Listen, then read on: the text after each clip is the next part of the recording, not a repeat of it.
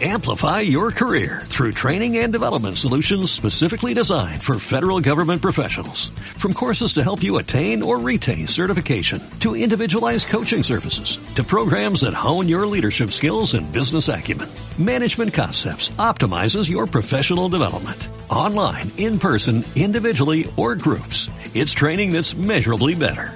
Learn more at managementconcepts.com. That's managementconcepts.com.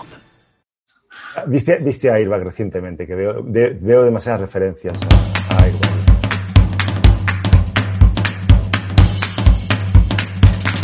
Esto es BIMRAS, el podcast sobre BIM y tecnología aplicada a la construcción. El podcast sobre BIM que Chuck Norris no se atreve a escuchar. Bienvenido a BIMRAS Podcast, el espacio en el que charlamos sobre la metodología BIM y su aplicación en el sector de la construcción. Bienvenidos todos, soy Rogelio Carballo, como habéis podido adivinar. Después de dos episodios seguidos conducidos por el profe Belio, la Junta de Directores de BIMRAS me ha encargado eh, que, os, que a mí, el becario, que dirija este episodio, y aquí estoy, para alegría de mis compañeros de BIMRAS. Compañeros que también hoy me acompañan, como no podía ser menos. ¿Qué tal, Evelio? Muy buenas. Y reconozco que siendo quien es nuestro invitado de hoy, esperaba algún guiño del tipo nos subimos al tren BIMRES o soy Rogelio al mando de la, la locomotora BIMRES o, o, algo así. Eh, eso lo dejo para los episodios de Rafa, que tiene más creatividad para, vale, vale. para, para, soltar bolas de, esa, de, ese calado, de ese calado. ¿Y qué tal, Rafa? ¿Cómo estamos? Pues muy bien, en un episodio en el que vamos a hablar sobre trenes, bueno, no sobre trenes, pero vaya, relacionado con el mundo ferroviario encantado, que es una debilidad personal. Tengo entendido que es algo que últimamente manejas bastante, ¿no? Eso de estar con Los trenes, sí, tengo. Los trenes y las Tengo cuatro, cuatro, o cinco líneas de trenes, tengo, sí. bueno, en casa tienes una, ¿no? Bueno, en casa de tus padres. En casa de mis padres. Bueno, eh, creo que todos sabrán a estas alturas que los tres de Vitra somos arquitectos y somos conscientes de que la relación entre arquitectos e ingenieros en cualquiera de sus sabores ha dado material para escribir ríos de tinta y alguna buena chanza también. Hay por ahí un, un chiste circulando que después hay varios, hay varios. Le, comentaremos, le comentaremos a Marcos. Aún así, el 60% de Vinras es descendiente de ingenieros en primer grado, eh, dándose el caso de que un 33% puede ser considerado la oveja negra de una familia de ingenieros relacionados con la obra civil. Así que es lógico que nuestra curiosidad sobre el punto de vista de la ingeniería civil eh, siempre nos haya sobrevolado aquí en Vinras. ¿no? Para saciar en parte esa curiosidad, le hemos pedido a Marcos Rosselló que nos acompañe para hablar de BIM en el ámbito de la ingeniería civil y la obra pública. Marcos es ingeniero de caminos y canales, y puertos por la Universidad Politécnica de Valencia, máster en Administración de Empresas por el IS Business School y máster de Ferrocarril y Transportes Urbanos por la, por la UPV también entre otras muchas cosas. Este currículum, con el que sobraría, sobraría motivos para estar en BIMRAS, ha llevado a Marcos Rosselló a jugar el papel de BIM líder en, en FGV, en Ferrocarriles de la Generalitat Valenciana, y por si no fuese poco, aliarse en la creación del manual BIM de FGV, junto con Antonio García, Juan Antonio García Cerezo, responsable del servicio de obras también en FGV. Marcos, bienvenido. Hola, buenos días. Eh, ¿Qué tal? ¿Cómo estáis? Imagino que no habéis dicho que, no te, que tengo el Master BIM de la Universidad Europea, porque como no soy arquitecto, eso es cosa de arquitectos, pues eh, habéis olvidado de eso, ¿vale? No, lo, caso, lo, lo, hemos hecho básicamente porque en LinkedIn hay demasiado, o sea, que tampoco... Había que escoger. Ya no lo vemos como, y no, y los managers ya no lo vemos como casi como un mérito, sino... Ya no es distintivo, claro. Eso... Aunque, aunque, soy ingeniero de caminos, no soy arquitecto fóbico, ¿vale? Soy... Uh, abogo, abogo, más por la hermandad que por la confrontación. Que, que, sepas, Marcos, que yo sí soy arquitecto fóbico, así que... Es... eso, sí, lo, no. eso, también lo, lo, tenemos los tres, yo creo, los cuatro. Sí. Creo que todos tenemos algo que aprender de los demás y... Uh, bueno. Y aunque parezca mentira, eh, la arquitectura dentro de lo que es la ingeniería civil ferroviaria está muy presente. Al final las estaciones no dejan de ser edificios tanto hacia arriba como hacia abajo. Por lo tanto, la arquitectura está muy, muy presente en todos nuestros activos ferroviarios, por decirlo de alguna manera. En algunos casos, lamentablemente. No, para nada. Al final, clink, clink, clink. Nadie ha dicho que la traba. la arquitectura está más enfocada la, al ámbito de las personas y tal vez la obra civil está más pensada al ámbito de, la, de las máquinas. ¿Vale? Entonces, eh, oye, pues nosotros hacemos infraestructura para trenes y para personas. En la confluencia yo creo que está la opción. Seguro que sí. Seguro. Eh, eh, aquí en BIMRA siempre nos gusta, Marcos, empezar preguntando a nuestros invitados cómo llegaron a esto del BIM. ¿no? Queremos saber si quieres echarle la culpa a alguien, si quieres que utilicemos nuestro servicio selecto para VIPs de, de, sicarios. Dilo, los sicarios. nuestro grupo de sicarios rumanos que está ahí para, para castigos ejemplares. No sé, en tu caso, ¿cómo, cómo te de que existía algo llamado BIM desde, desde la ingeniería? Espero que los aparejadores no se identifiquen con esa nomenclatura, pero, pero creo que no vamos a llegar a las manos, ¿vale? Y uh, nada, os, voy a contar la historia. En, uh, hace unos años, eh, bueno, pues hubo en FGV unos cambios políticos. Eh, algunos de nosotros, entre ellos mi compañero Juan Antonio, que habéis nombrado, y yo, pues nos quedamos un poco desubicados. Empezamos a cambiar de puestos, arriba y abajo y eso nos dio cierto tiempo y cierta serenidad para poder plantearnos, pues, oye, qué va a ser de nuestro futuro y pensar un poco en el futuro de la empresa. Eh, Juan Antonio es una persona que es muy inquieta intelectualmente, siempre está leyendo normativas, se descarga los pliegos de Media España, está pensando siempre en, en, catálogos y bueno, que sepáis que por la noche, en vez de leer novelas o ver la tele, se estudia pliegos de licitación. Y pues en una de las conversaciones estamos hablando, oye, nos apuntamos un máster, hacemos algo, y dice, me dijo, tenemos que ponernos con el BIM. Digo, ¿el BIM? ¿Y eso qué es? Me dice, eso es, eso es el futuro. Vale. A partir de ahí, pues oye, me, interesó, empecé a ver eh, de qué se trataba, eh, qué se proponía en la metodología. Intenté ver más allá de lo que es el Revit, el software y el y las herramientas y empezó a cautivarme más la metodología. En, nuestra trayectoria profesional nosotros hemos tocado mantenimiento, hemos tocado obras, hemos tocado proyectos. Entonces eso nos daba un, recorrido bastante, bastante amplio para tener una visión de, de, las deficiencias y las cosas que había que mejorar en la empresa. Y casualmente el BIM nos, nos pareció que que podía ayudarnos a mejorar muchas de esas cosas. Trataba, nosotros eh, hacemos las obras, mantenemos los trenes, em, explotamos las infraestructuras. Claro, cautivaba un poco el planteamiento del BIM en cuanto a la optimización del ciclo de vida. dijimos, Leñe, esto tiene buena pinta. A partir de ahí, pues ya empezamos, nos apuntamos al máster, pues como formación, nos lo permitió nuestra empresa, de hecho, de hecho nos lo pagaron. Y a partir de ahí empezamos a trabajar, a hablar con la gente, propusimos hacer una línea, un, un proyecto piloto, que el cual nos sirvió para arrancar y hasta hoy hemos llegado. Caramba, que no es poco, porque de, el BIM es el futuro a, ser el BIM líder, si me permites replicar tu, título en, LinkedIn, hay un, hay un ratito. Que por cierto, al conocer tu papel de BIM líder dentro de la organización como, como FGV, yo no he podido evitar pensar en el puesto que ocupa nuestro amigo Freddy Alarcón en Engie frente a sus BIM believers y, es que personalmente estoy convencido de que hay una, una, necesidad de reconocer dentro de las organizaciones esa figura de, de líder digital. hay una necesidad, creo yo, de, de contar con una figura que conociendo como tú el, el, el funcionamiento de la empresa, que, que ha sido, eh, bueno, que ha estado, pues, como has dicho, desde el mantenimiento, las obras, la explotación, eh, entiendo que, que es un perfil generalizándolo, que es capaz de detectar oportunidades para mejorar cualquier proceso o algunos de los procesos aplicando tecnologías digitales dentro de la, organización. Y me, y me pregunto cómo, si es vuestro caso, si, cómo, cómo ha llegado FGV a constatar la necesidad o a aprovechar la, la, presencia de un perfil como el de eh, un BIM leader. Pues eh, si te digo la verdad, el mote de BIM leader me lo puse yo en LinkedIn, en, uh, en, las primeras clases del curso de, de um, del BIM Manager, en, uh, bueno, pues un profesor muy reputado de esa universidad que todos imagino que conoceréis, también muy, muy activo en el mundillo, ¿vale? David, nos dijo, tenéis que... Tiene apellido de vehículo náutico. Eh, más o menos, sí. David, David le, te, le, tengo aprecio, le tengo aprecio. El, Todos aquí nos preguntó, nos preguntó, oye, ¿y vosotros qué vais a ser de mayores? Tenéis que creéroslo y poneros un, uh, buscar un rol y un puesto en el, en el mundillo, ¿vale?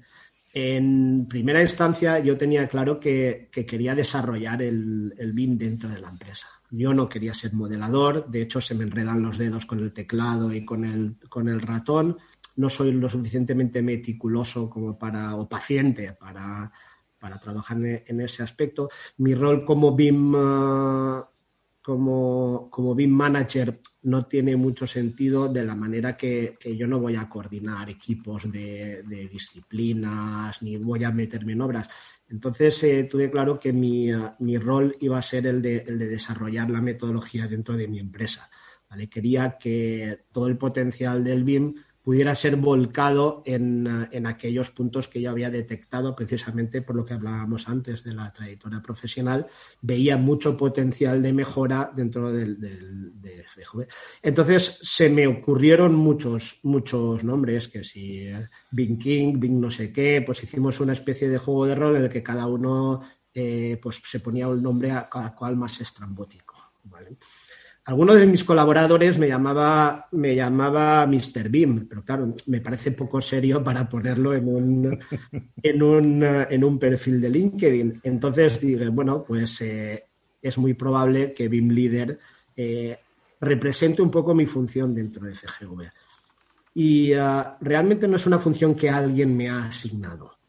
Eh, nuestro proceso de implantación no ha sido desde arriba hacia abajo. No ha habido ningún político ni ningún director que nos haya dicho, oye, esto hay que implantarlo sí o sí porque viene la normativa, porque hemos detectado que, podría ayudarnos mucho. Más bien ha sido al revés. Desde un poco desde las galeras, los remeros hemos dicho, oye, esto nos puede ir, eh, nos puede ir ayudando en nuestro día a día.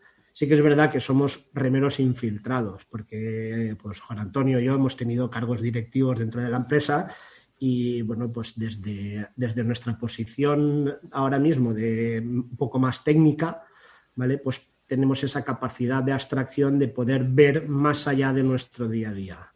A partir de ahí empezamos a trabajar con, con, um, con la implantación, ¿vale? Con un proyecto piloto que era la línea 10, que creo que ha sido un trampolín, porque si conocéis bien una, línea de metro, tiene absolutamente de todo lo que un profesional de la ingeniería pudiera desear. Recorre todos los campos, desde la arquitectura, la geotecnia, la técnica, las instalaciones, eh, las instalaciones de seguridad, la energía. Era un auténtico campo de batalla en el que todo se podía desarrollar. Podíamos soñar con hacer cualquier cosa. Entonces eh, arrancamos los proyectos piloto, pusimos los, eh, los requisitos eh, de licitación. creo que los copiamos bastante bien. han funcionado y empezó a crearse una estructura. Entonces, la figura de, al principio, a ver, era el, era el líder BIM de FGV porque era mi proyecto y, y solo había uno cuando los compañeros empezaron a subirse al carro y, eh, a coger proyectos con requisitos BIM, empezaron a venir al despacho a preguntar, oye, ¿qué requisitos ponemos? ¿Cómo lo ponemos? Por lo tanto, la figura de ese liderazgo se hacía necesaria. ¿vale? Ya no podía ya estar tan pendiente de mi proyecto cuando había más gente que, que demandaba eh, subirse al carro. Entonces, eh, la figura de, ese liderazgo ha ido creciendo poco a poco hasta que en un momento dado decidimos, oye, esto no podemos basar la implantación de nuestro BIM en el control de lo que hacen los demás. Eh, tenemos que basar la implantación en crear unos estándares previos para meter a la gente por el carril. Entonces ya la, la, idea de editar el manual y reconvertirlo para que sea la guía útil que los responsables de FGV necesitan. Entonces el, el BIM Leader nació, no se, no, se, creó desde la nada. A partir de ahí, pues eh, hemos creado una oficina de gestión BIM dentro de FGV, en la cual hemos cogido selectos compañeros de, como diría vuestro amigo, BIM Believers, que nos ayudan a, desplegar esa estrategia y esa metodología a lo largo y ancho de toda la, un poco la organización. También por fases y en función del, contacto directo que tengan con el BIM, pues vamos más o menos adelantados con esta gente. Bien, Marcos, lo, de meter, lo de meter en el carril a la organización tiene gracia siendo FGV. ¿No queríais, no queríais referencias ferroviarias? Decía que me llama mucho la atención el uso de BIM en obra civil, precisamente por lo que comentaba antes eh, Rogelio, por, por debilidad personal, porque viene de familia. Mm. Pero lo cierto es que, si bien en edificación hay mucho más camino recorrido en, cuanto a adopción de la metodología, en obra civil y en, infraestructuras lineales eh, no tanto, o por lo menos desde mi punto de vista. Quizás sea que tenemos eh, los nombres de arquitectos puestos y nos fijamos más en los, en los pomos de las puertas eh, y, vemos más que en nuestro entorno, y entonces vemos lo que se hace en nuestro entorno. También lo cierto es que llevo 12 años trabajando en obra civil y obra ferroviaria eh, particularmente, y al BIM ni se le conoce y no tiene que nos espera porque hace tiempo que comienza a sonar que ADIF, que ADIF empieza a licitar obras eh, con BIM. Pero lo cierto es que solo lo, creeré cuando lo vea. ¿Por qué en la ingeniería civil ha, subido más tarde este carro? ¿Por qué crees tú que, ha subido? ¿Por cuestiones técnicas? ¿Por Tú mismo has dicho que empezaste este, este máster en año 16, 16, 17, ¿no? Decías en las notas. Eh, el máster yo lo empecé en 2018. Creo que finales del 17, principios del 18. Eh, a ver, esto es una opinión personal. ¿eh? yo creo que el, ámbito de la obra civil en BIM no se ha desarrollado porque creo, creo que los, las empresas de modeladoras no, no han hecho el esfuerzo de fomentarlo. Con eso no quiero decir que esté bien o que esté mal, ¿vale? En las empresas de modelado, los, los Revit, los Archicad, los tal, se han centrado en el mundo de la, de la arquitectura, ¿vale? Seguramente porque no vieron negocio, no vieron campo, dijeron estos estirados ingenieros de caminos eh, no van a reconocer que, esto es bueno y es posible que, no compren o no usen los programas. Sé que es verdad que los programas en, obra civil están muchísimo más retrasados. Eh, cuesta mucho los programas de modelado de, de edificación retorcerlos para que nos den lo que queremos. Aún así, lo estamos, lo estamos consiguiendo más o menos. En ese sentido. La herramienta barandilla de Revit me imagino que es la, number one en, vuestro campo. Pues el, artículo estrella. El artículo estrella. Pues eh, fíjate que hemos encontrado otras, otras soluciones integrando el Civil 3D o, formatos más de AutoCAD, de, trazado de ejes, lineales, para, para incrustarlos.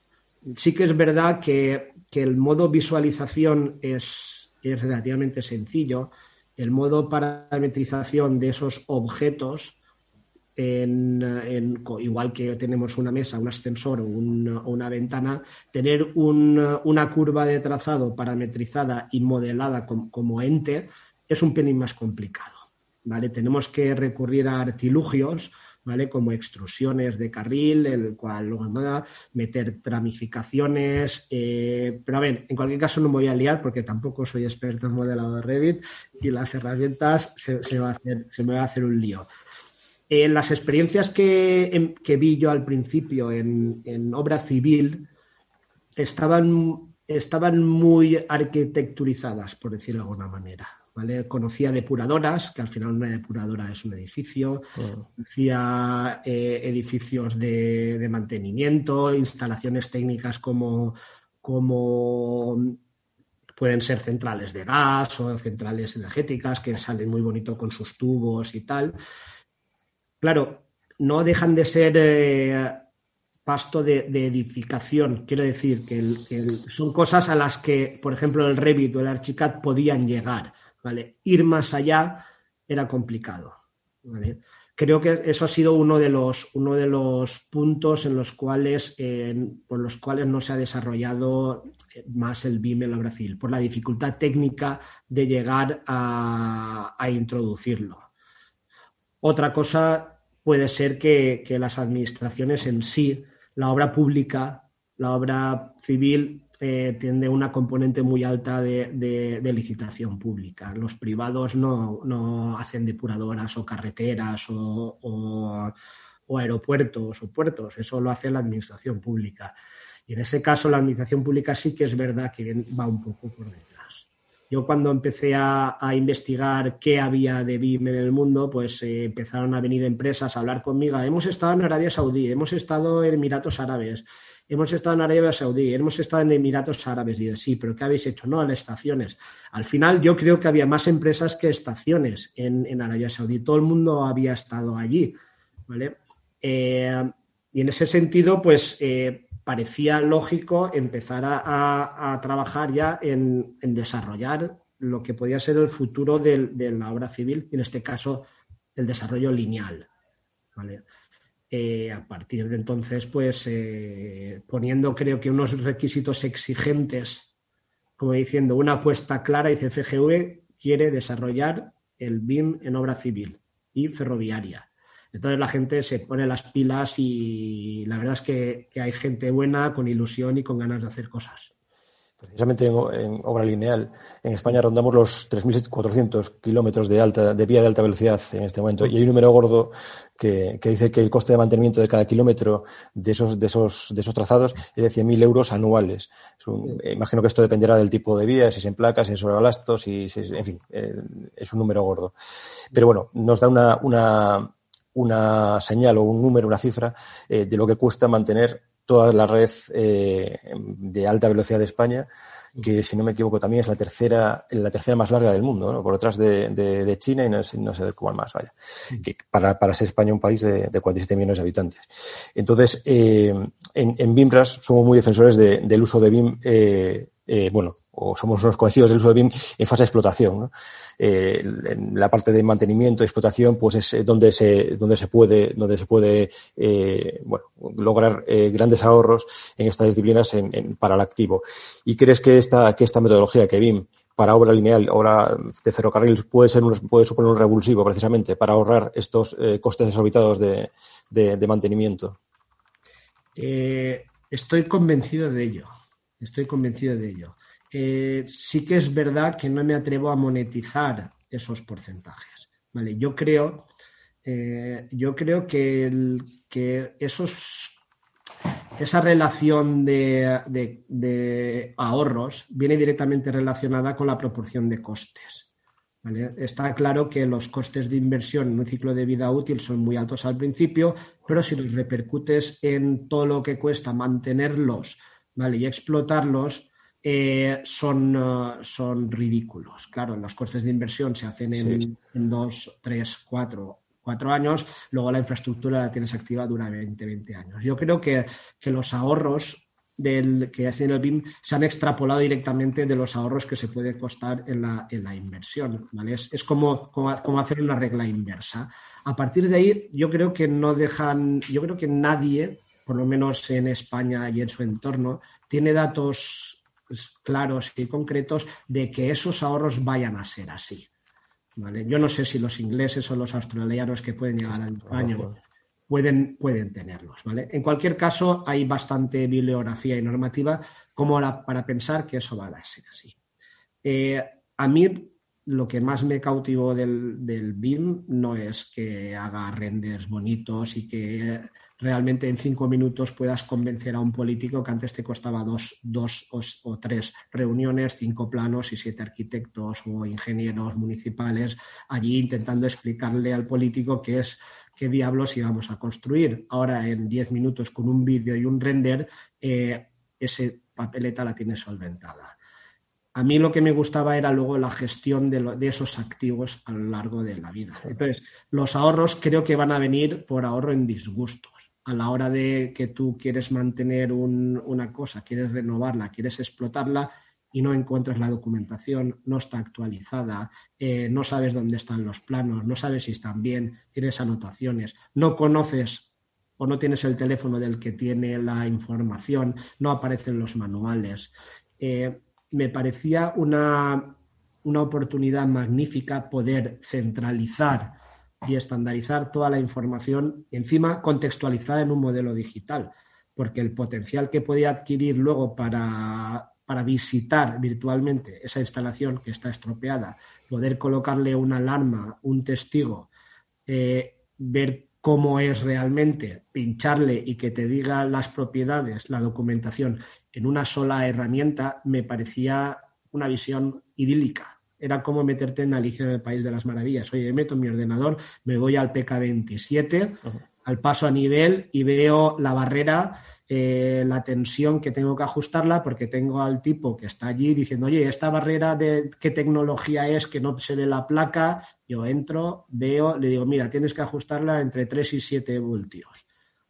Y eh, incluso mandarle un pantallazo por una tablet con una con una con el manual de instrucciones o con la ficha técnica. Eh, eso para mí me parece, me parece algo que está que está por encima a lo mejor de los ahorros. Obviamente, el tiempo es dinero, entonces la toma de decisión, eh, el tiempo en, de respuesta y el tiempo de actuación, presumimos, presumimos que va a ser muy inferior eso solo se puede traducir que en, en ahorro de costes. Fíjate, en el caso concreto que acabas de, poner como ejemplo, el, coste es perfectamente cuantificable, porque ¿cuánto tiempo puede estar eh, cerrada esa infraestructura por un tema de mantenimiento que obligaría al operario a volver a, base, a hacer las consultas pertinentes y volver a, operar? Pues, Pero es sabemos que sería posible cuantificarle, pero ¿quién le pone el collar al gato? No, no, no. A ver, que desde luego yo tengo claro que eh, la cuantificación de algo que no va a pasar es bastante compleja, porque si no va a pasar, si yo estoy evitando los errores o, optimizando tiempos eh, frente a una, a una situación futura que no se va a dar precisamente porque estoy optimizando tiempos o preveyendo errores, no puedo, no puedo poner el precio de reparar esos errores uno, de los eh, preceptos y una de las fases más importantes que hay en nuestro manual es que FGV se ha propuesto en, eh, a medio plazo digitalizar toda su infraestructura para poder realizar la gestión de activos. En, ese sentido, estamos haciendo un esfuerzo eh, técnico y económico muy fuerte ¿vale? en levantar nubes de puntos, en hacer vuelos, en LIDARs y levantar modelos de, modelos de estado actual. ¿Por qué? Porque tenemos instalaciones desde hace muchos años, con, uh, um, con, documentación muy variopinta, con, uh, con planos hechos a Rotring de hace 50, 100 años. ¿vale? Entonces, si queremos hacer una gestión de activo eficiente, necesitamos información de calidad y uh, ya con cierto grado de estandarización. Os pongo un ejemplo. vamos a renovar todo el túnel de la, de la línea 1 entonces hemos hecho una nube de puntos de toda la línea. Eso nos sirve primero para hacer un levantamiento de ese modelo para empezar a proyectar soluciones, pero también tenemos eh, un catálogo muy bueno de todas las fisuras, entradas de agua, desconchones, eh, manchas, fluorescencias, hierros que se ven y los estamos catalogando. ¿vale? Entonces, el responsable de mantenimiento de infraestructura, sin moverse en su despacho, va a tener una, imagen clara de todo el túnel de, su línea, sabiendo dónde está cada fisura, dónde está el tal, dónde se ha actuado con un taponamiento, dónde se ha actuado con, una, con un encachado. ¿vale? Eso para mí es una herramienta utilísima. En 10 minutos es capaz de, de gestionar esas reparaciones o esas entradas de agua. Incluso identificar posibles efectos derivados, porque el agua al final cae en el carril, el tren pasa, el carril se rompe, tenemos una fisura. Entonces, como herramienta también de análisis de mantenimiento es algo muy potente. No tienen que ir siete personas, pedir un corte de vía, que venga un piloto para siete trenes, para bajar cinco minutos a la vía para ver qué coño está pasando. Vale. Eh, ahí, es donde veo yo que puede haber mucha, mucho potencial en, el, en, eh, en cuanto tengamos ese activo digitalizado. No, hombre, yo creo que sería un, siempre sería un buen ejercicio tratar de ponerle números, ¿no? ponerle apellidos a, todos esos nombres, porque, porque bueno, eh, es cierto que necesitamos, yo creo que necesitamos también conocer un poco los ahorros que se producen en casos reales, ¿no? Porque, como decías antes, hay mucha literatura al respecto, pero después eh, plasmación real que podamos contrastar y medir, pues hay mm. pocas, ¿no? Y vuestra, es, que, a día de hoy no hay, todavía no hay feedback a ese respecto. Eh, tenemos lo que ha costado hacer la red de alta velocidad eh, y lo que puede costar efectivamente la digitalización de todas las redes eh, más antiguas y, bueno, y de alta velocidad también, pero no tenemos eh, Claro, no hay, no hay casuística para ver cuánto supone el implementación. Pero sobre todo, Rogelio, que no puedes contrastarlo, porque puedes establecer una hipótesis en la que cuánto hubiera costado. Bueno, pero, contrastarlo. Tienes un, histórico de gastos, tú ves, la tendencia de, curvas de gasto desde un tipo de gestión a otro. Sí que se claro, pero establecer, establecer relación de causalidad entre la implementación de la metodología BIM y el ahorro de esos gastos es un poco aventurado, porque puede ser también debido a una mejora de gestión, puede ser debido a, una suelo deja de moverse, ha dejado de producir filtraciones. ¿no? Oye, una pregunta que se me ocurre así muy rápida. A, ¿Cómo que se te ocurre si la tienes escrita en el guion? No, no, no, esta se me ha ocurrido a mayores. Eh, esta está fuera de guion, ten cuidado, agárrate ahí fuerte la silla. Eh, no sé qué papel habéis previsto por todo esto que estás contando, de, bueno, tengo una, digamos, una digitalización del modelo y puedo saber en tiempo real lo que está pasando en él. No sé hasta qué punto tenéis previsto el papel que puede jugar la Internet de las cosas eh, y, la sensorización de los activos vuestros en esta, en esta fase de gestión? Eh, a ver, me, lo pones muy fácil. ¿eh? Hombre, claro, es que... Me, lo pones muy fácil. ¿Sabes qué pasa? Que yo tengo, tengo una imaginación desbordada. Entonces, cuando cuando propuse los pliegos de licitación de, los, mis proyectos piloto, al final eran seis pliegos, eran seis obras con gran cantidad de recursos y eh, siempre me gusta poner cosas de, innovación a desarrollar dentro, dentro de los pliegos, de manera que las empresas se obliguen un poco a ir un pelín más allá de lo que se les pide eh, estrictamente en los pliegos. Entonces, se me ocurrió poner como mejoras a puntuar temas de innovación. ¿vale? Entonces, eh, algunos de los temas, por ejemplo, eh, venían relacionados con el uso de modelos para sensorización y telemando de instalaciones. ¿vale? Eh, la obra del túnel de la línea de la nueva línea 10 ¿vale? es, tenemos que tiene una gran componente de instalaciones, de arquitectura, de energía, de telemandos, escaleras mecánicas, ascensores. Entonces se me ocurrió que, las empresas podían proponer el sensorizar y telemandar esas, ah, esas instalaciones eh, a partir de los modelos BIM. De manera que uno se mete en una sala, y es capaz de, contextualizar esas instalaciones, abrir una puerta, tocar un botón y que pasen cosas de verdad en el campo. Sí que es verdad que estamos en fase experimental todavía. Esas cosas eh, solo las he visto en, en, ah, en, programas de, no sé si puede decir, en programas del ejército. la gente de Indra nos enseñó, nos enseñó como una fragata una fragata, pues eh, tú puedes poner a, amar eh, las alarmas, ir por dentro, saber qué le pasa, temas militares. Entonces, eh, es un mundo que está todavía muy, muy por descubrir. El mundo del telemando y la sensorización está muy, muy avanzado, pero basarlo en modelos BIM y encima IFC está por desarrollar. Pero sí que es verdad que ya hemos arrancado el camino, ¿vale? Si todo va bien, en el momento que la línea 10 se ponga en marcha, ¿vale? Vamos a tener un telemando basado en, en, uh, modelos, de los cuales en, remoto podremos visualizar y manejar las instalaciones que están en el campo mediante esos modelos IFC. Mira, mira si nos gusta oír eso, que en los cursos de los viernes llevamos unos meses ya con una serie de sensorización de modelos BIM con Arduino para, mm. para tratar de convencer a José Antonio Alba de que pase de, de sensorizar un modelo de Revit a un modelo IFC. Pero bueno, de momento empezamos sensorizando el modelo de, Revit. Pues, Ahí estamos eh, poco a pues poco. En Aries Nova, en Aries Nova tienen ya un plan, un plan eh, bastante plausible, ¿vale? De usar, de usar los modelos IFC, porque ellos trabajaban con formatos tipo Katia y cosas así. Eh, bueno, pues modelos de la industria que, es, que tenían un poco la misma base que el, que el IFC. Entonces ellos eh, dijeron, a mí tráeme un modelo IFC y yo te lo sensorizo y te lo telemando.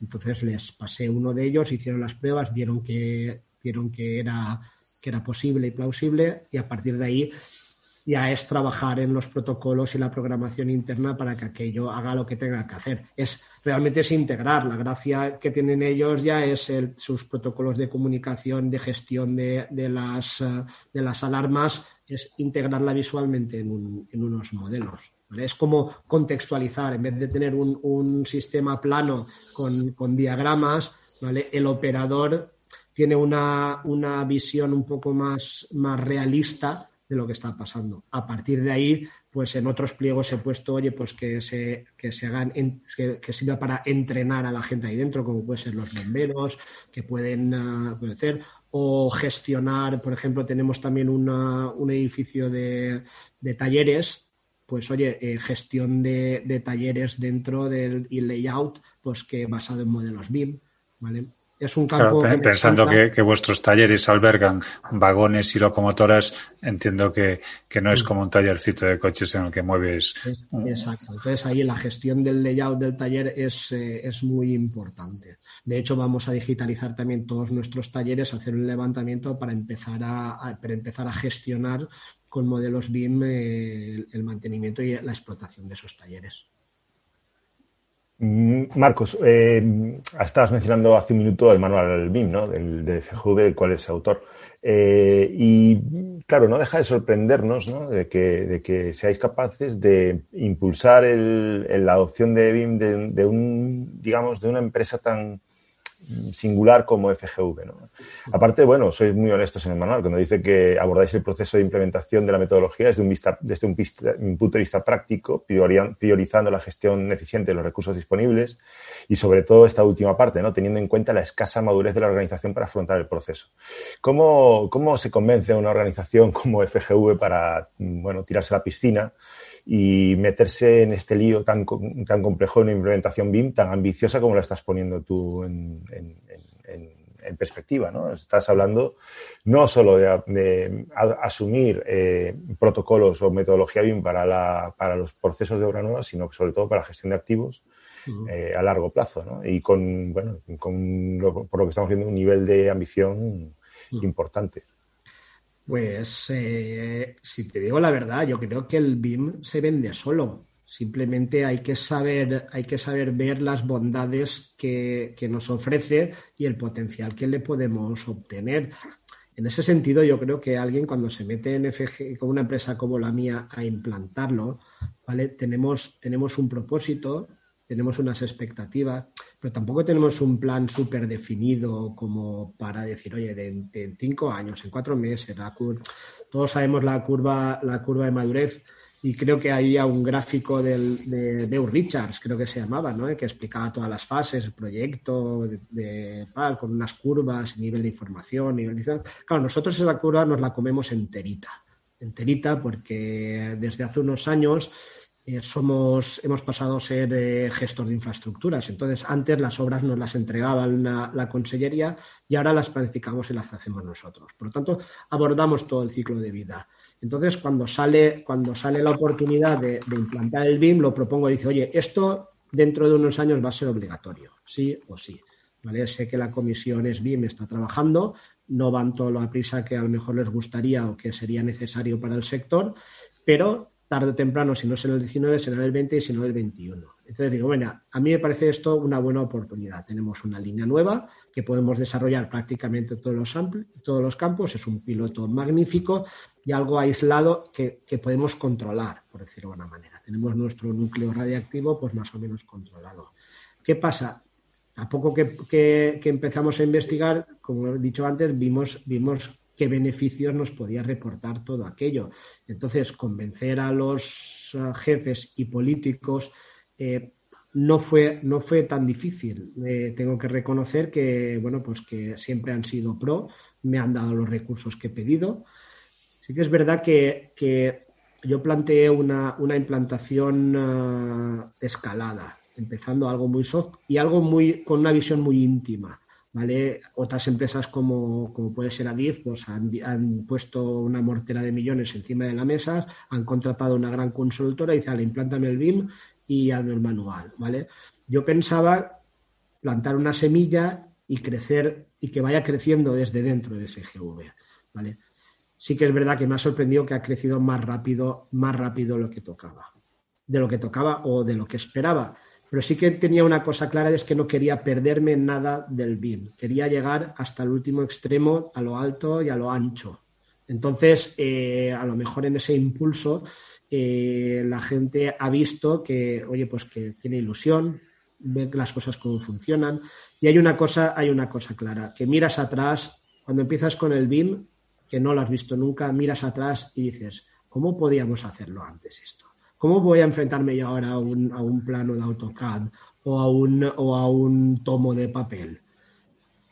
La misma situación que cuando te preguntas cómo trabajabas sin correo electrónico o sin teléfono móvil. Sí, es un poco, eh, es, un clic dentro de la cabeza, que sí, que cuesta mucho aprender eh, los software y manejarte pues con los IFC, eh, saber qué distinguir un dato de un metadato, de un parámetro, de una referencia, de una, no sé, pues a veces eh, dentro de la cabeza eh, no, es, no es sencillo, oye, la clasificación, pero esto de la clasificación es lo mismo que la nomenclatura y estos parámetros, los campos, a ver, la gente se lía, se lía, sigue liándose un poco, pero lo que es obvio es que la manera de, trabajar ha cambiado. Por ejemplo, en, en, FGV no teníamos un repositorio común, no teníamos un, uh, un uh, como especie, un servidor en el cual podamos compartir. No teníais un Dropbox, no me puedo creer. No teníamos un Dropbox, no teníamos nada, nada. Eh, a partir de que tuve que, proponer la instalación de un, Common Data Environment, eh, pues oye, la gente ha visto y dice, coño, esto está muy bien, podemos dejar información, compartirla, eh, está en un sitio, no está en siete correos, cuál es la versión buena pues bueno, esa, esa manera de trabajar se ha implantado al resto de la empresa, a todos los ámbitos. La hora Retomo de lo que acabas de decir hace un momento, Marcos. ¿Cómo podíais trabajar antes sin eso? ¿Cómo se podía trabajar antes sin eso? Entonces, no, hay, no hay vuelta atrás. Entonces, cuando tú vas a hacer una presentación de un, de un de, una reunión, llegas ahí, te llevas a tu director y ve una tele de 60 pulgadas, que la gente hablando, uno en Madrid, el otro en Barcelona, cuatro personas allí, eh, moviendo un modelo en el que él ve hablando de los datos, ¿cómo va a decir que no? Es imposible, es imposible. Si una vez le has, le has dado a probar la sangre, ya no, ya no quieren otra cosa. Entonces, eh, yo, a ver, el, los políticos son muy, son muy dados a, visitar las obras, eso ya lo sabéis. ¿Vale? No tanto si hay cinta y tijeras, si hay cinta y, tijeras. Y, bueno, últimamente lo de la cinta y las tijeras, como está mal visto, ¿vale? Pero mientras haya noticia y periodista y algo que, y algo de política que vender, les encanta. Y me parece bien, son los representantes públicos y que, es parte de su labor. Y tienen que garantizar. Eh, sí que es verdad que últimamente se ha racionalizado bastante las visitas. Vienen dos o tres eh, con un par de periodistas. A ver, antes eran auténticas procesiones de gentes, contratistas, bueno, había comparsas y, palmeros por un tubo. ¿Vale? Ahora, en día de hoy se ha reaccionado un poco. Pero sí que es verdad que, cambia mucho llegar allí y tener como siete paneles explicando, explicando la, la, falla, ¿vale? Con, con un lápiz, explicando en un planito cambia mucho a darle al presidente de la Generalitat una tablet que en realidad virtual tú llega allí y puede ver dónde ha metido el dinero, porque ve la obra que se va a construir de la nada, en su tablet aparece la obra que se va a construir. O tienes una visita virtual que la cuelgas en Internet y los ciudadanos pueden visitar las obras que están pagando con sus impuestos. Eso tiene un valor social importante también en cuanto a a la gestión de, la, transparencia, de la, eficiencia. Dice, bueno, esta gente comparte con nosotros, nos hace partícipe de lo que está haciendo con nuestro dinero. Eso en una empresa pública tiene bastante valor. Eh, supongo que el hecho de ser una entidad del sector público, eh, en donde manejáis dinero público y no privado, eh, por una parte tiene la desventaja de que tenéis una cantidad tasada, los recursos públicos son limitados, pero al mismo tiempo tenéis la seguridad de que, bueno, dentro de lo posible o dentro de lo que cabe, eh, el riesgo es mucho más limitado. ¿no? Es, el, de un particular o inversor que arriesga todo su capital a, una implementación que puede ser fallida. No sé hasta qué punto esto ha jugado a vuestro favor, ¿no? Pues la verdad es que, eh, como he dicho antes, los recursos que hemos dedicado al BIM han sido ilimitados Con eso no quiero decir que hayamos despilfarrado o tengamos miles de millones. Eso quiere decir que, cualquier cosa que he propuesto, ¿vale? Eh, ha sido aceptada. No me han dicho, oye, no hay dinero. ¿Vale? Al principio sí que había un poco, un poco más de, de reticencia porque sí que es verdad que la gente tenía que acostumbrarse a trabajar en BIM. Hemos llegado a un terreno, cuando empezamos con el BIM en FGV, el, sector BIM de la infraestructura y más ferroviaria era, era baldío, era un terreno yermo. Había que empezar de cero. Entonces sí que es verdad que las costas eh, costaban un poco más de lanzar. Había reticencia dice, oye, pero el BIM nos lo vais a pagar. Yo, no, el BIM no se paga, el BIM está incluido es una metodología, no es algo que tú me tienes que entregar. ¿vale? El BIM no es un entregable, es, una manera de hacer las cosas. ¿vale? Eh, había empresas pues, que ya estaban más acostumbradas porque habían trabajado más con el sector privado, con la arquitectura, ya tenían, es lo que decía una vez, pruebas la sangre, no hay vuelta atrás. Y ya tenían en sus procesos interiorizado el, el, manejo de la metodología. Entonces, ya no les costaba más dinero, de hecho, ahorraban. Pero claro, hacer entender eso a un contratista que tiene que poner un BIM manager, que tiene que modelar cosas y que, y que tiene que hacer un esfuerzo extra, no era sencillo. Por lo tanto, lo que es la, implementación BIM ha estado, ha estado como diluida en los presupuestos que adjudicábamos a las obras. ¿vale? Sí que es verdad que nosotros las obras eh, y, los, y, la redacción de los proyectos eh, sí que poníamos un poco más de dinero pensábamos, oye, pues esto va a costar un poco más, la gente tiene que poner más recursos, vamos a dotarlo un poco mejor. ¿Qué pasa? Todo eso con la contratación eh, pública se desvirtúa. ¿Por qué? Porque llega un señor y para quedarse una obra hace un 25% de baja. Entonces, claro, ese 5, ese 10% o lo que quiera que tú hayas dicho, bueno, esto para el BIM porque cuesta un poco más, eh, con perdón se va a la mierda. ¿Vale? Porque la competencia es, es feroz entonces, eh, esta gente, pues eh, ese margen de plus que tú has podido poner en cuanto al BIM, pues se va, se, diluye, diluye. Entonces, dejamos de hacer esfuerzos en valorar y en pagar lo que es el BIM. Por lo tanto, esa parte de la implantación ha recaído en los hombros de los, de los contratistas y de las ingenierías. Luego, en parte interna, la verdad es que me he gastado poco dinero Juan Antonio hicimos el máster, pues nos lo pagaron, pero eso no era mucho dinero. En una primera etapa, pues contratamos una, consultoría integrada dentro de, la, de los, dentro de la, de la de los proyectos. Eh, seguramente no pasaríamos de 50.000 euros lo dedicado ahí. Luego hemos hecho algunos contratos menores para que nos ayudaran a, a lanzar, desarrollar algo de formación no es dinero para una, una administración como la nuestra. Sí que es verdad que ha habido un esfuerzo y una dedicación de personal interno. Si cuentas el sueldo mío, que bueno, pues que ni mucho ni poco, ni para romperse el coco, de la administración pública no, nos forramos, pero esos costes puedes ir, puedes ir repercutiéndolos. Pero en cualquier caso, eh, esos recursos eh, no he notado la limitación asfixiante a la hora de sacarlo. A lo mejor, si hubiera hecho un pliego para hacer una implantación con una gran empresa consultora por dos millones de euros, hubiera sido de otra manera. ¿vale? Pero creo que el acierto ha sido eh, crecer de dentro a afuera, no de fuera a adentro. Mencionabas antes proveedores, proveedores. y bueno, tengo aquí una pregunta de proveedores que te voy a lanzar ahora, pero antes, que, antes de eso has dicho eh, recursos ilimitados, chicos de Binras, joder, os lo, llevo, diciendo, recursos ilimitados, hay que aflojar la cartera. Eh, este...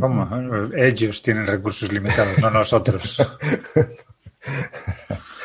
Eh, veía en tu manual, veía en vuestro manual que. Perdón, Rogelio, nosotros tenemos recursos y limitados. Por alusiones. Eso, eso, es porque tenéis el vicio de no pedir.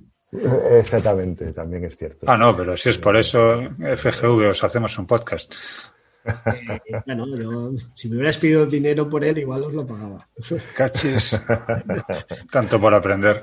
Eh, os, cuento, os cuento una anécdota. Estando en, el, uh, en, el, en, la Universidad Europea, allí en las clases del máster y tal, pues la verdad es que pues tengo, tengo la cabeza despejada, pero las manos se me enredaban con el software y no sé cuántos. Entonces, todos los chavalines que habían por allí eh, se reían de mí y, uh, y, empezaban a hacer bromas, mira el abuelete, que no sé qué. Y dije, mira el día el que os digo que vais a acabar todos trabajando para mí. Y claro, me decían, mira este, que, que sobrado, que prepotente, que no sé qué. Pues entre pitos y flautas, más de la mitad de la clase, por activa o por pasiva, han acabado dentro del, dentro del ecosistema de, de FGV o en consultoras o en constructoras o en ingenierías. Entonces, mis vaticinios se han, se han, se han, se han cumplido. Y con eso no quiero, no quiero echarme flores, simplemente hacer notar el desarrollo del sector que está viviendo alrededor de FGV. Cada vez son más las ingenierías que se suman al carro, por lo tanto, esos recursos ilimitados acaban llegando a, las empresas. Sí, eso es, vamos, yo creo que lo tenemos clarísimo. El, que... el, hecho de que una administración o una empresa pública como la vuestra eh, apueste por una determinada tecnología, en este caso, eh, lo que hace es que todo el entorno que, que, que se genera alrededor de, de, ese flujo de trabajo está repartiendo esa, esa inversión que hace la, la propia empresa. es cual... que eso te iba a preguntar, ¿no? Porque en, en, vuestro manual parte, entiendo que parte de la estrategia de implementación la, la descargáis sobre los, los, proveedores externos. Hablamos antes de la madurez o falta de madurez del, del sector de la ingeniería dentro de la, de, de, bueno, de la realización de proyectos BIM, ¿no? Pero también, eh, bueno, vuestro manual habla de, cic de, ciclos de seis meses para autoevaluar el nivel de madurez BIM de la organización, eh, se establecen puntos de control y referencias para la medición de los proveedores, de los proveedores externos en esos ciclos. Entonces, no, bueno, no sé hasta qué punto, primero, nos daba miedo plantear una estrategia que tan dependiente del sector privado para, para la implementación de lo que no deja de ser un servicio público. Y bueno, no sé si, si por, lo que entiendo y que me estás contando, ese ecosistema que está creciendo alrededor de FGV, pues está suponiendo un pequeño eh, florecimiento ¿no? de, proveedores especializados en BIM. Pues eh, fíjate que lo que nos caracteriza precisamente no es el miedo, sino justo lo contrario. Creo que hemos tenido una, una apuesta valiente a la hora de, de, definir la estrategia de implantación, porque podíamos haber hecho un roto muy importante. Eh, gracias a Dios, las, uh, las empresas han respondido eh, relativamente bien. ¿vale? Los que se subieron al carro en un principio, pues eh, van como un tiro. Los que fueron un poco más reticentes han acabado claudicando y, uh, y, las interrelaciones entre ellas han ido generando ese nivel de madurez general del sector. Eh, en nuestra apuesta propusimos eh, requisitos y solvencias muy exigentes. Soy, soy, consciente de ello y sabemos que han causaron mucho revuelo en el sector en algunos ámbitos y fueron objeto de quejas pero poco a poco eso se ha ido encauzando, los criterios se han ido adaptando, siguen siendo exigentes, pero nosotros apretamos, pero no ahogamos. Siempre damos una salida. ¿vale? Una de las, de las premisas que adoptamos es que la gente hiciera el mismo esfuerzo que nosotros estábamos haciendo. ¿Vale? En cuanto a formarse, en cuanto a capacitarse, en cuanto a dotar recursos, ni más ni menos bien si los tenían, porque me sorprendió que había empresas que sí que los tenían, solían ser grandes ingenierías, pues que habían trabajado, como dije, en Arabia Saudí o, o en Qatar o en el estadio del Bernabéu. Eh, generalmente son grandes empresas muy multidisciplinares que de alguna manera habían tenido ese contacto con, con las grandes obras de arquitectura, ¿vale? Porque mi cuñado es arquitecto también eh, hace chalets y le tuve que obligar a, que, a que eh, empezara con el BIM. El sector privado minorista todavía está, todavía está un pelín lejos de ir más allá de un render para colgarlo en el cartel de se vende. Siguen, siguen todavía un poco. Seguramente porque cuesta mucho adaptarse cuando uno es autónomo y, uh, y, bueno, pues dotarse de las licencias, de los software y tal, pues le supone un coste que a lo mejor no puede repercutir en el precio del metro cuadrado. Marcos, también hay que decir que las licitaciones que suelen ir aparejadas a, las infraestructuras no están, em, digamos, al alcance de cualquier empresa eh, de tamaño pequeño o medio o profesionales independientes. Y en ese sentido, bueno, tiene sentido que los consultores o las grandes ingenierías sean las que primero aprovechan esa, esa fuerza y ese músculo que tienen ese nivel de madurez eh, nos parecía suficiente, entre las cosas, porque era mayor que el nuestro, entonces tampoco podíamos quejarnos. ¿vale? Pero también pusimos, pusimos vías de salida de escape para las, ingenierías o empresas que no tuvieran esa solvencia. Es decir, oye, tú, nos, yo te exijo que tengas este nivel de solvencia, este nivel de experiencia, ¿vale? Pero te dejo que vengas con alguien que lo tenga, ¿vale? Entonces, eso ha servido para empezar a, fusionar lo que es las empresas, medianas empresas, eh, despachos de arquitectura o que habían trabajado en alguna depuradora o en un hospital o en tal, empezar a, engrasar esa, esa interrelación para poder aportar todo lo que hayan aprendido. Pues al final, un hospital no es tan distinto de una estación de metro o una depuradora o un, o un, edificio, un edificio público o un bloque de, viviendas o de oficinas. Tiene instalaciones, tiene plantas, tiene, tiene iluminación, tiene pavimentos. Entonces, eh, en ese trasvase de unos a otros, ¿vale? se ha generado ese nivel de madurez. Eh, empezamos a medirlo, dijimos que lo íbamos a medir cada seis meses y eh, lo estamos haciendo. Lo que no tenemos claro es la escala. ¿Vale? Había unas, unas hojas de unas Excel en las cuales tú podías medir el nivel de madurez en función de unos parámetros, pero creo que es un poco aventurado eh, medirla de esa manera. Nosotros en FGV estamos haciendo un, dashboard para eh, evaluar lo que es el nivel de implantación y de madurez del sector. ¿vale? Entonces, eh, con la ingeniería que, que tenemos a día de hoy que nos asiste, hemos desarrollado una especie de cuestionario en el cual todos los contratistas que trabajen en BIM todos los meses rellenan un formulario de forms y nos dan su feedback sobre el nivel de implantación que tienen.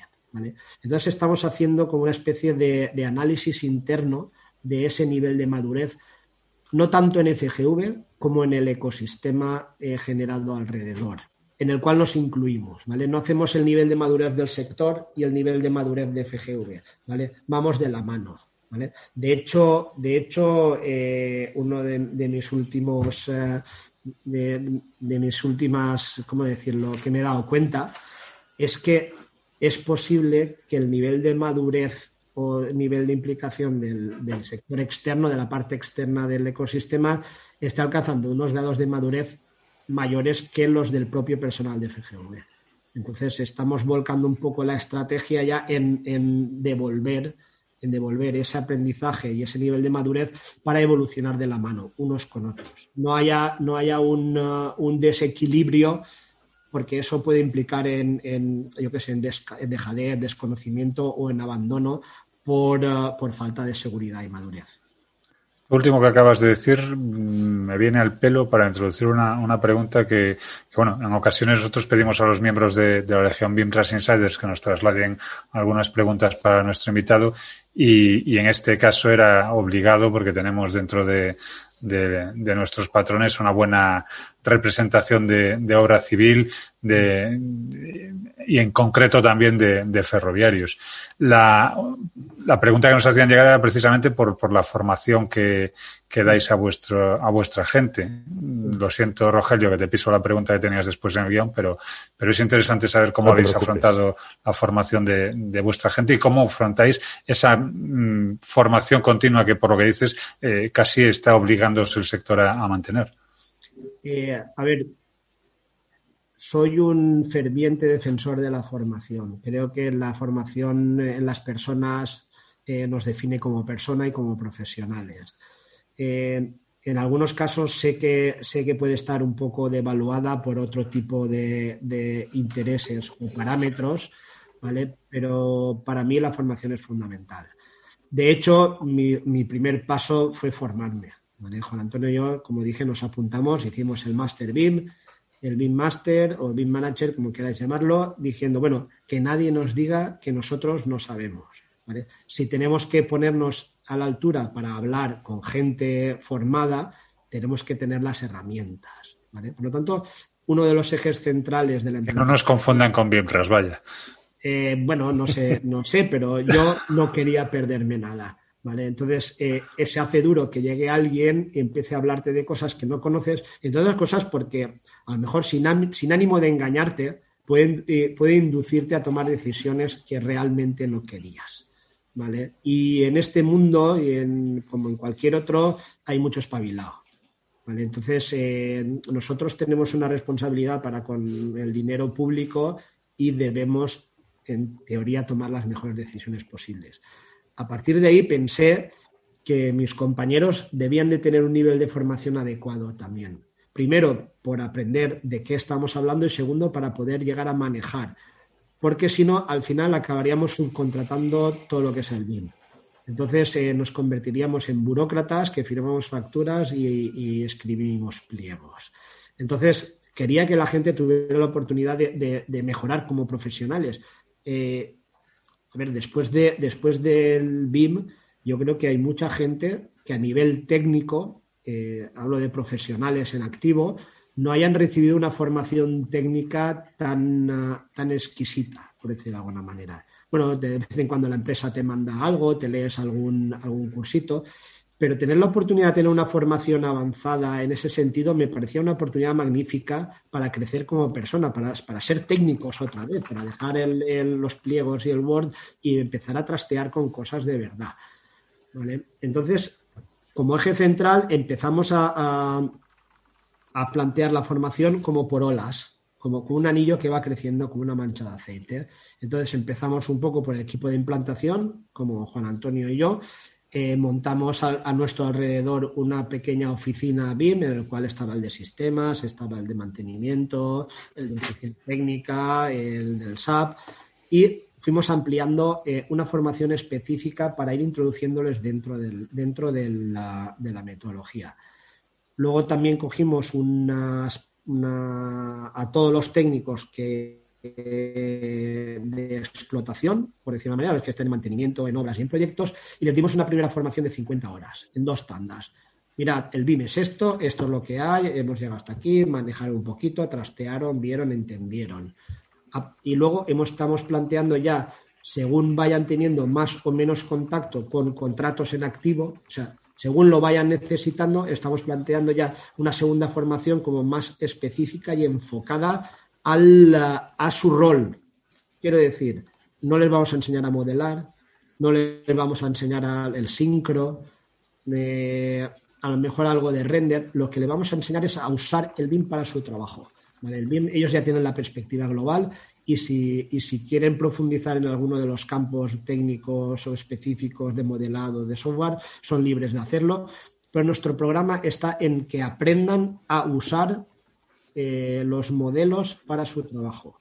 ¿vale? Pues con visionado, con parametrización, con exportaciones, con tablas, con, análisis. ¿vale? Ese es un poco el enfoque que le estamos dando a la formación. otra parte importante del fomento de la formación es que en nuestros requisitos ¿vale? exigimos que los perfiles tengan formación. ¿vale? Queríamos garantizarnos que la gente que viniera al trabajo la gente que viniera a trabajar para nosotros, eh, hacernos ingeniería, hacer obra, estuviera a la altura también, por decirlo de alguna manera. Que no tuviéramos que explicarle a un jefe de obra lo que es el BIM, ¿vale? Porque si no, el BIM no llegaría a calar dentro de la organización. Entonces, establecer requisitos formativos en cuanto a los roles más importantes dentro de, de las empresas y de los contratos ha fomentado que se desarrolle también el mundo de la formación dentro del, dentro del sector. ¿vale? Las empresas, si no tenían un programa de formación, lo han, lo han hecho o lo han contratado, han apuntado a sus, eh, a sus responsables a cursos, a cursos de BIM Master en todas las universidades presenciales, eh, en línea y tal. Entonces, el desarrollo también de la docencia y, del, y de la formación en, en el sector ha sido importante también gracias a esos requisitos que hemos puesto. Entonces, desde esa doble vertiente de, apuntalar eh, eh, el, BIM como algo a integrar sino y no como algo a, comprar o a subcontratar, creo que ha sido también un acierto en cuanto al, desarrollo de la cultura BIM alrededor de CCV. Y, en relación con las herramientas, porque bueno, somos conscientes de que la inversión en equipos y tecnología tampoco habrá sido escasa. Comentabas antes que tampoco os habéis gastado tanto dinero, pero bueno, sabemos que estáis en medio, por ejemplo, y lo has comentado, de un proceso de digitalización de vuestros activos que, implica obtención de nubes de puntos de, por lo que sabemos, cierta densidad y, precisión, un volumen de datos mm, muy importante. Y, me pregunto cómo, nos preguntamos, cómo os habéis preparado para, para estas situaciones y, sobre todo cómo habéis trasladado vuestras necesidades a los proveedores, porque a veces uno bueno, pues me, me, pasas pues las, yo qué sé, las 10 nubes de puntos esta semana. dices, oye, pero es que directamente es primero imposible de hacer la toma de datos, después imposible de que te las lleve en, en nada porque ocupan gigas y gigas de, de, de, datos y tercero que no te las puedo enviar por correo electrónico así como así porque estaría enviando todavía a día de hoy. Vale. Nosotros eh, en, su día tuve una conversación con el jefe de sistemas. Y le pregunté, le hice una pregunta similar. Dice, oye, Paco, ¿qué vamos a hacer con todo este volumen de información? Y me dijo, no te preocupes, que tenemos almacenamiento ilimitado. y le dije, ¿y eso qué quiere decir? Mira, ves esa sala llena de ordenadores y te podemos hacer, meter todos los discos duros que nos dé la gana así que por eso no te preocupes. Tenemos capacidad de exabits o no sé, algo, algo, que se escapa de nuestra, de nuestra dimensión. Sí que es verdad que no es algo que haya que abandonar y que nos preocupa. No tanto cómo almacenarlas, sino cómo gestionarlas. Efectivamente, por ahí va más la cuestión. Efectivamente. Entonces, nos hemos dado cuenta que, las, que lo que son los entornos colaborativos, cuando empiezas a cargar más de 2, 3 gigas, empiezan a petar. ¿Vale? Se ve que la propia estructura de programa no permite archivos tan grandes. Pero entonces no pasa nada. Oye, hasta que el 5G esté en marcha, vamos a hacer una cosa. Dicen las nubes de puntos, me traes un disco duro y las descargamos directamente sobre el servidor. ¿vale? Y así estamos haciendo. Luego, las nubes de puntos. Es verdad que el sector no estaba tan evolucionado porque yo creo que el de Leica se ha hinchado a vender ahora eh, radares esos. Antes los alquilabas y ahora se ha hinchado. ¿Qué pasa? Tener un, equipo de esos no significa siempre usarlo de una manera eficiente. ¿vale? Entonces, muchas veces la gente, por miedo a no tener la, la precisión necesaria, hace como muchas puestas. Entonces, han tomado como 27 veces lo mismo. ¿Vale? Entonces, a veces piensan, dicen, bueno, es mejor, es mejor eh, empezar a tener un equipo potente que me lo mueva todo, que a lo mejor pensar eficiente, decir, bueno, voy a hacer tres puestas para que no haya mucho solape y no se me carguen las nubes de punto. Planificación. Planificación. Entonces, y, conocer la herramienta también, claro. Conocer la herramienta. Entonces, poco a poco yo creo que la gente lo va pillando. Sí que es verdad que pusimos unos, unos, unos requisitos de, en cuanto a cantidad de información o tamaño un poco fuera de lo, de lo, de lo que hace falta. 700 megas se ha antojado muy poco. Ahora estamos ya en nubes de 1,5 gigas. Pero a ver. Eh... Espera, 700 megas, no me digas que lo pusisteis para que cupiese un CD. Eh, no, no, no lo sé. A ver, ¿sabes qué pasa? Que vas pescando, vas pescando documentación de aquí, de allá, de los ingleses, de los americanos, de tal, de la paz, de la ISO. Dice, bueno, pues más o menos por aquí. Vale, eso somos. está claro que. A ver, me imagino que en el fondo no deja de ser un, un, punto en el que también a vosotros os ha tocado madurar. Pero veo, veo que aquí, eh, viendo las caras, veo que todos somos maduritos bueno, Evelio más que todos nosotros, pero bueno. entonces todos, todos recordaréis seguramente el Amstrad 64 CAS. ¿Cómo? pero ese yo ya lo recuerdo como una modernidad. Claro, eso, fue ayer. Eso fue ayer. mañana. Para mí fue hace un par de días. Mañana las nubes de puntos las moveremos no con el móvil, sino con el smartwatch. Entonces, eh, plantearse plantearse esos temas cuanto la evolución de la tecnología los va a solucionar de por sí. Cuando llegue el 5G vas a ver vídeos en, 8K o, en, o en 27K. Eso es un volumen de información brutal. Entonces, en tu dispositivo, para poder visionarlo, vas a tener una capacidad de memoria de proceso eh, prácticamente fuera de lo normal. Entonces, no me preocupa en exceso ese tema porque sé que la tecnología lo va a resolver en breve. Oye, Marcos, y hablando de tecnología y, de, acabas de mencionar un tema que, me permite introducir esta pregunta que, vamos, de forma a machete, ¿no? Acabas de mencionar obsolescencia tecnológica. Aquí en MINRA somos extraordinarios defensores de, los formatos abiertos y no propietarios precisamente porque, pues, porque están a salvo de esa obsolescencia tecnológica. Eh, vosotros como, digamos, administración pública, pues supongo que esto sería un problema importantísimo, ¿no? Cómo, cómo, cómo salvar el tema de la obsolescencia tecnológica, cómo implementar formatos abiertos y cómo, cómo permitir la pervivencia de la información, no solo la gestión que estás mencionando, sino también la pervivencia de la información a largo plazo. Eh, a, ver, esos son temas del, eh, que a nosotros aunque nos preocupan, nuestro rol dentro de la, del ecosistema no es buscar esa garantía, sino más bien crear el campo de juego para que la gente desarrolle ese tipo de actividades. Eh, nosotros lo que sí que cuidamos bien es que la estructura de datos sea lo más usable posible. En ese sentido nos reunimos pues, con la gente de SAP, con la gente de mantenimiento, vimos cómo estructuraban la información, qué parámetros usaban, qué nomenclaturas, de manera que buscamos la máxima interoperabilidad de esos datos. De manera que dentro de X años, mediante esos estándares sencillos de programación de bases de datos, podamos usarla y uh, le obtengamos un mayor rendimiento de cara al futuro.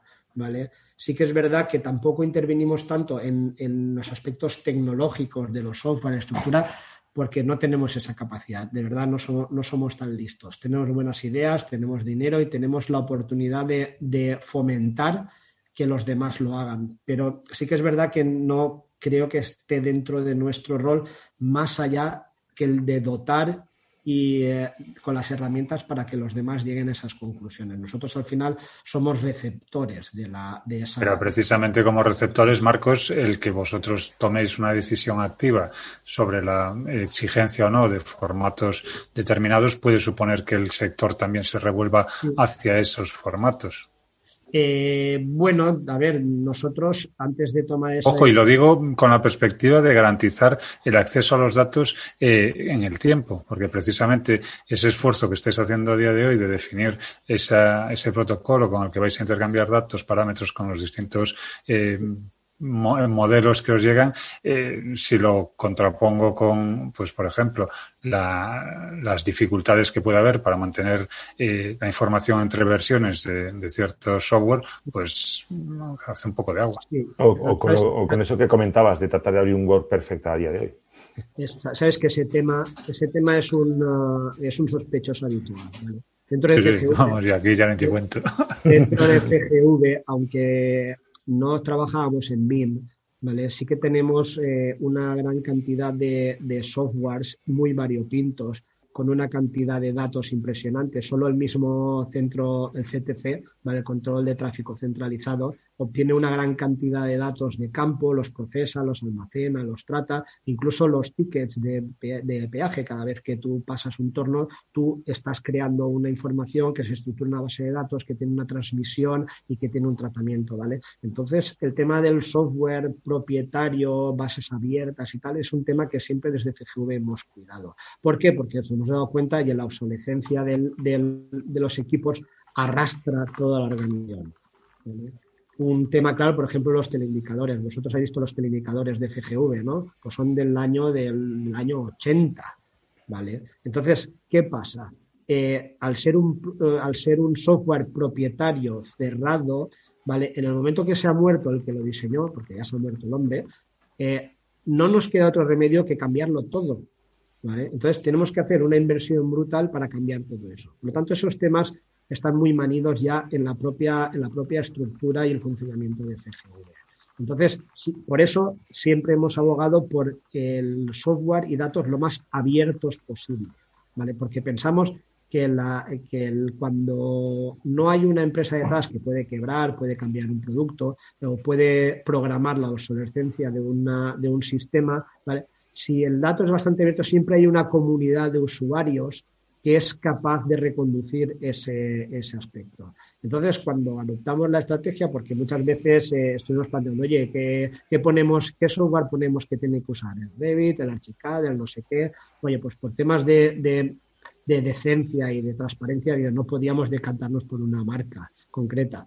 ¿Vale? Pero en, ese caso el IFC nos ofrecía un, prácticamente lo que estábamos buscando, esos formatos de intercambio abierto y entre otras cosas porque no nos obligaba a nosotros en nuestro rol tener que comprar licencias que luego no íbamos a usar.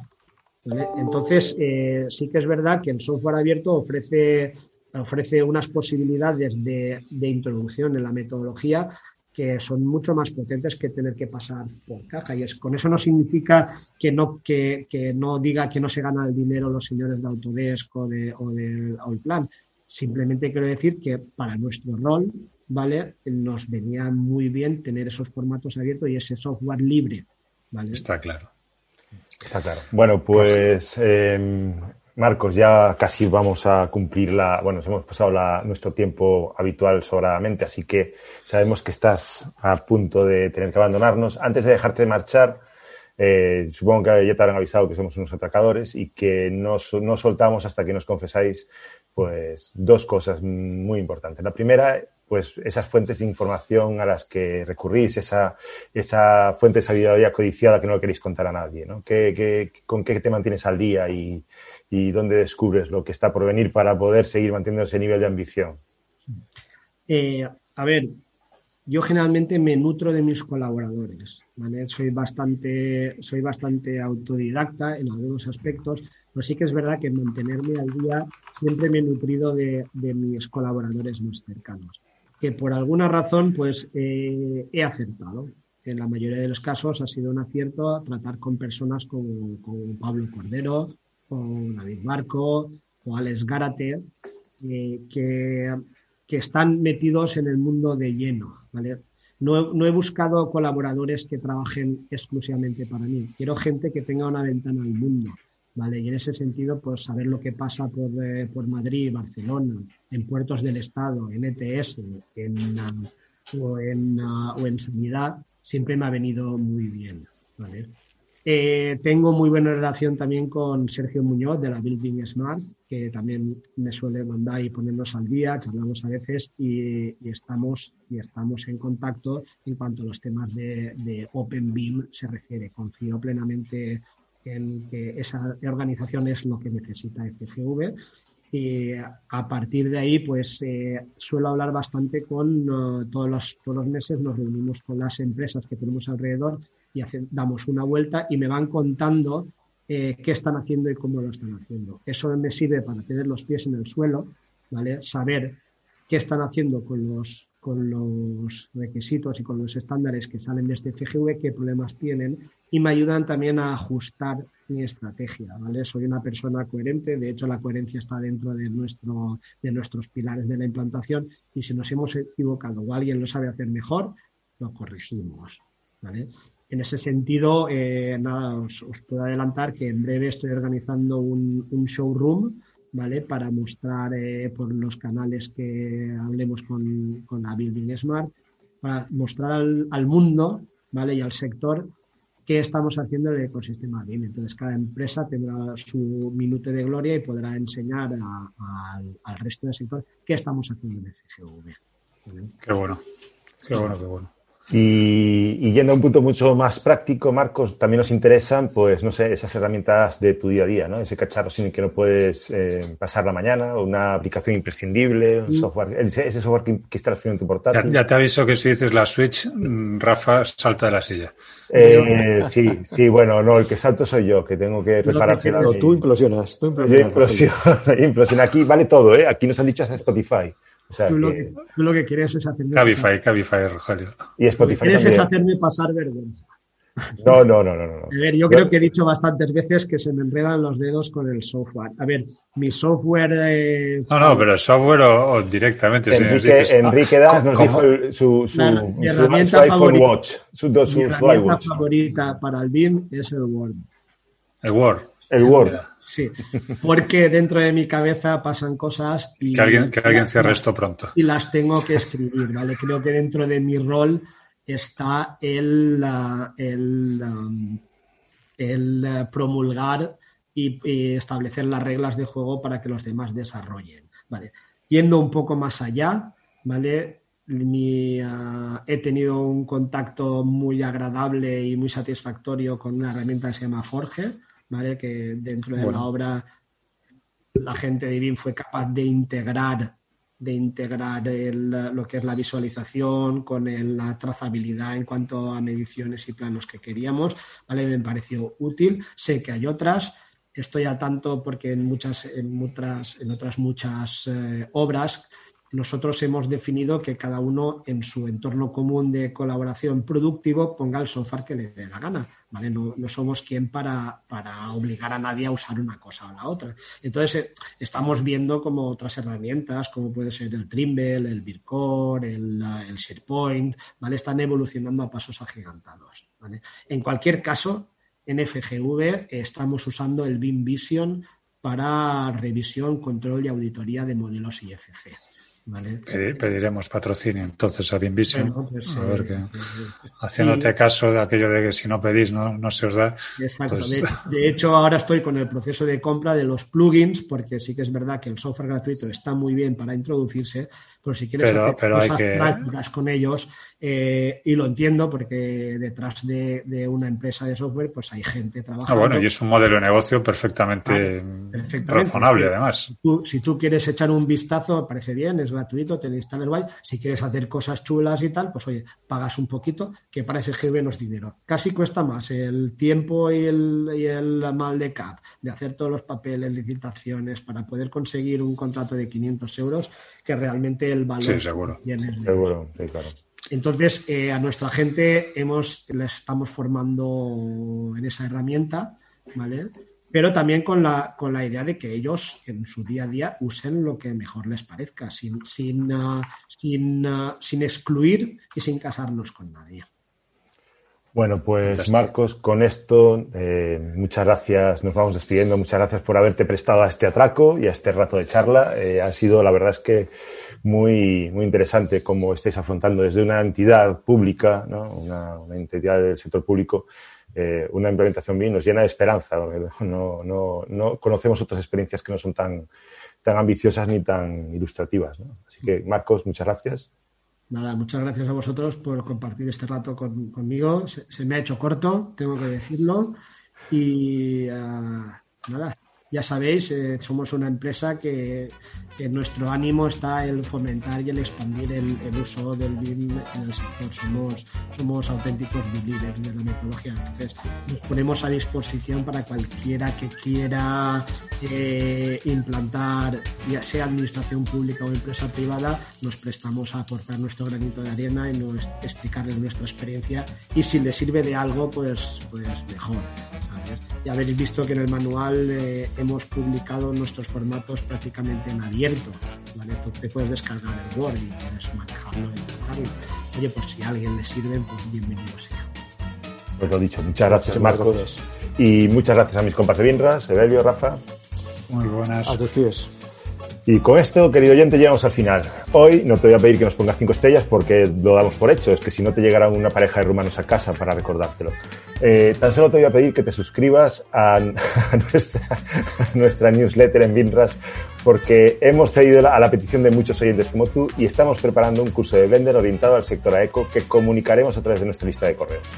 Si quieres aprender a introducir flujos de trabajo pending en tu día a día con el mejor modelo open source sin esfuerzo y a tu ritmo, envíanos un correo a info.binras.com contándonos qué te gustaría encontrarte en el curso. Un saludo y hasta el próximo episodio de Binras Podcast, el podcast sobre BIM que Chuck Norris no se atreve a escuchar.